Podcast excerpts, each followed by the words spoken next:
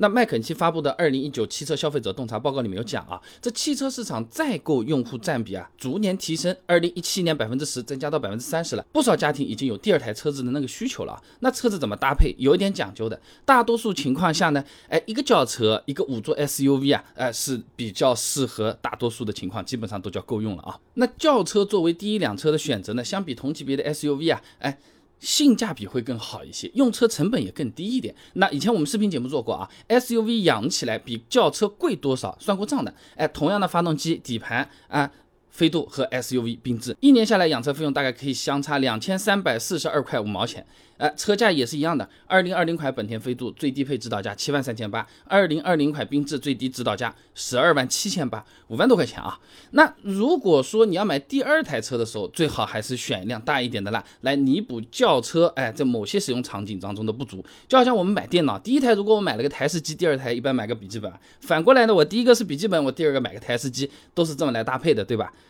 那么相比轿车来说，SUV 的空间会更大，通过性呢相对更好，回老家的烂路开起来更从容啊。那么装载空间也来讲讲看啊，同样的轴距，奥迪 A4L 和 Q5L，哎，这后备箱容积直接相差一百二十六升，哎，比一个二十四寸的行李箱还要大一点啊。那么像什么全家一起出远门啊，周末游啊，过年过节回家这种啊，你开一辆 SUV 显然是要比轿车强上不少的啊。啊，当然这个 SUV 不用买特别特别大的啊，那一般五座它就够用了，因为现在大多数的家庭呢，没有以前那种什么三个哥哥、四个姐姐，还有什么堂的表的一堆起来，没那么多啊，哎。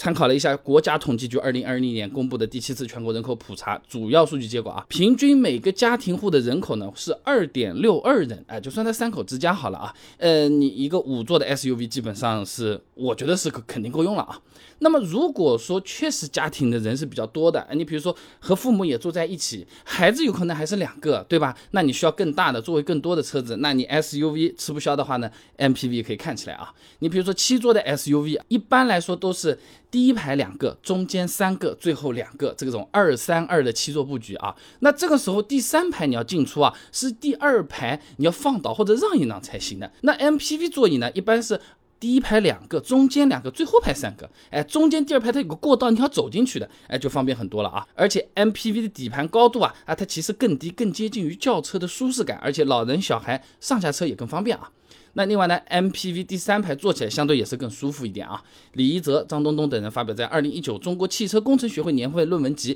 一，哎，上面有篇论文的，基于人机舒适性的后排乘坐空间研究上面讲啊，这后排乘坐空间比较舒适的标准的是什么？头部空间大于十毫米，腿部空间呢大于二十毫米，哎，这肩。轴、臀等横向空间呢大于一千四百三十五毫米啊。那么 MPV 的第三排空间呢，一般都是能够满足这个要求的啊，不像 SUV 的第三排那么挤。哎，举个例子，本田奥德赛第三排的膝部空间呢二十九厘米，传祺 GM 八第二排第三排的膝部空间甚至能有五十厘米。那七座 SUV 的第三排很多啊，其实就是那个后备箱。他把你那个空间改改成了这个座椅啊，那比比比较挤的，成年人坐起来是有点累的，小孩子坐第三排呢，你又有一点不放心的，哎，就比较尴尬啊，哎，那如果说人没那么多，又想兼顾一下的话，六座的 MPV，这第一排是二，中间那排也是二，最后排也是二。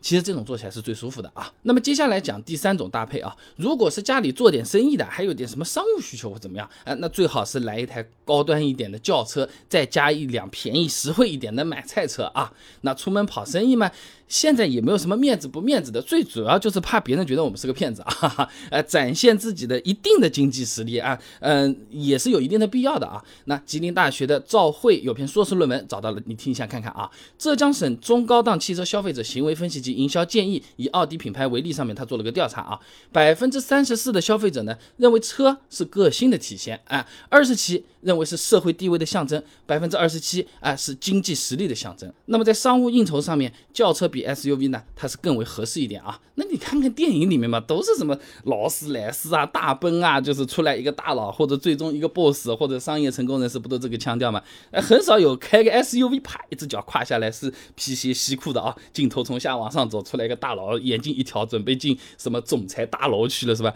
呃，很少看到有 SUV 的，哎，这也很奇怪啊，就是这个样子的。那么这种。车子有了，有了嘛，就是在这种地方用的了。呃，什么西装大佬 S 六百开到菜场去，开到什么超市门口去，这个嗯，一是没有必要，二的话那，蹭一下弄一下的，其实也也是很心疼的，对不对？就什么地方就用什么东西嘛，对不对？那家用车几万块钱能动就好，磕磕碰碰完全无所谓，经济实惠又省钱。你看有个高低搭配，有个贵便宜搭配，哎，这种凑合起来还是比较有意思的啊。那么还有一种思路啊，就是。油电搭配，一台油车，一台电车啊。那日常通勤开车的时候，一年下来啊，其实啊，你不要小看它，不少钱啊。百度地图、慧眼联合其他机构发布了一个二零二零年度全国主要城市通勤检测报告，它有数据的啊。北京市的单程平均通勤距离最长是十一点一公里，那按这个来算，来回嘛就是二十二点二公里，对吧？一年差不多是五千五百五十公里，销量比较好，同时又有汽油版又有纯电两个版本的吉利帝豪，举个例子啊。纯电版百公里电耗十三千瓦时，如果充电桩你用民用电的话，一公里差不多是一毛钱，一年费用差不多呢五百五十块钱。哎，汽油版百公里油耗八升左右，那我住的那个杭州这最近这段时间呢，九十二号是七块五毛三每升啊，一年多少？五千两百二十四块钱。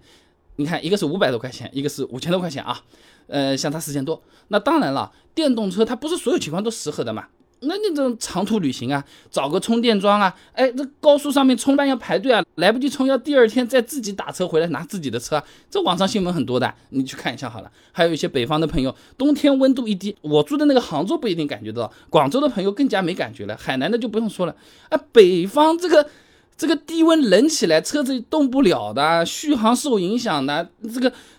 说说有四百公里打折变成两百公里的各种情况，其实都是有的。有台燃油车还是有必要的啊。所以总的来说啊，一个家庭两台车怎么搭配啊，都是根据自己的爱好、习惯和用途、经济条件和家庭人员构成的，对吧？但有一个思路的，就是说你要错开，你前面买大的，下一个你就买小的；你前面买便宜的，下一个就买贵的；你前面买油的，后面再买个电的。你看高低搭配、贵便宜搭配、大小搭配，哎，长。短搭配，反正错开就对了啊。